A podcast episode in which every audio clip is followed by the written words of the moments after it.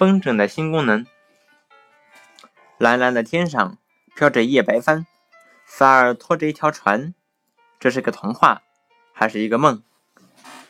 也许这曾经是个梦想，然而现在用风筝在海上运输做帆已经实现了。这是美英国年轻科学家的新发明——风筝帆。世界上第一艘重十吨的风筝帆船已经顺利地越过英吉利海峡。科学家们相信，十年以后，曼东远洋轮船上也一定装上风筝帆。自古以来，风筝就是人们新奇发明思想的源泉。远在两千多年前，我国就有风筝，不过不是玩具，而是军事上的运输工具。木质的大风筝又叫木鸢，可以载人载物，飞越天险。风筝在科学上也有许多贡献。美国科学家富兰克林曾经用风筝研究过天上的雷电，不过被后来证实是假的。在气球发明以前，风筝是科学家探测高空的唯一工具。风筝是现代飞行器的始祖。风筝的飞行原理对飞机的出现肯定有启发。风筝总要迎着风飞，而且风筝的脸总是斜向面，这两点。是风筝能够飞跃起来的关键。当风吹过风筝的时候，气流分成两股，分别从风筝的上下流过，然后在风筝后面汇合。两股气流走过的路程不一样长。比较风筝上面和下面流过的气流，上面的气流需要绕过风筝，所以多多走了一段路。因此，上部气流相对就跑得快一些。也就是说，风筝上部分气流比下部分气流跑得快一些。这跟吹纸条的实验原理一样，风筝上的向上的举力，在风筝的下边加一些纸条做碎，可以使风筝的重心向下调整。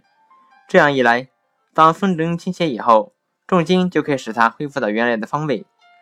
除了重心对风筝的平衡有影响外，它的形状、各部分的比例以及风向都是不可忽视的因素。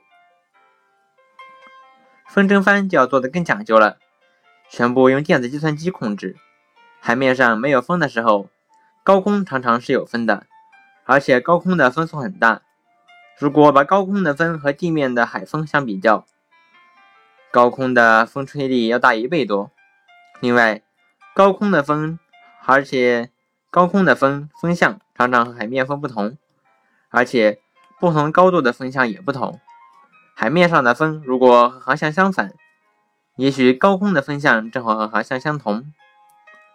船上安装有先进的雷达，能测出各个高度的风速和风向，通过计算计算出一个最合适的高度，让风筝在这高度上迎风飞翔，拖动船只。所以，风筝帆要比传统帆机动灵活得多。风筝帆的拉线可以直接穿在甲板上，省去了甲板上的桅杆。暴风雨来临的时候，粗大的桅杆因为挡风，所以很危险。在电影里。我们不是常常看到水手为了躲避帆船，在暴风雨里不得不忍痛砍倒船上的木桅杆吗？风筝帆省去桅杆，降低了船的重心，也是一个优点。当然，暴风雨来临的时候，还是应该把风筝收到甲板上来。在风无风的情况下，怎么样才能把巨大的风筝放到天上去呢？你也许想到了气流。科学家设计了一种塑料大风筝，里面灌满了比空气轻就不会燃烧的氦气。这种巨型风筝在无风的条件下也能自己升上高空。风筝上装置相当于风筝的眼睛和耳朵的传感器，把高空的情况传下来送给计算机。经过计算机的计算，就能自动的控制风筝的飞行高度和飞行姿态，产生最大的推力。自从美国工程师富尔顿。发明了蒸汽机做动力的轮船以后，远洋运输中呢就再也没有人使用古老的帆船了。但是近年来，地地球上的燃料越来越紧缺，价格也越来越贵，人们又想起干净节能的帆船来了。雷达遥控技术的发展像新鲜血液一样，使古老的帆船诱惑新生。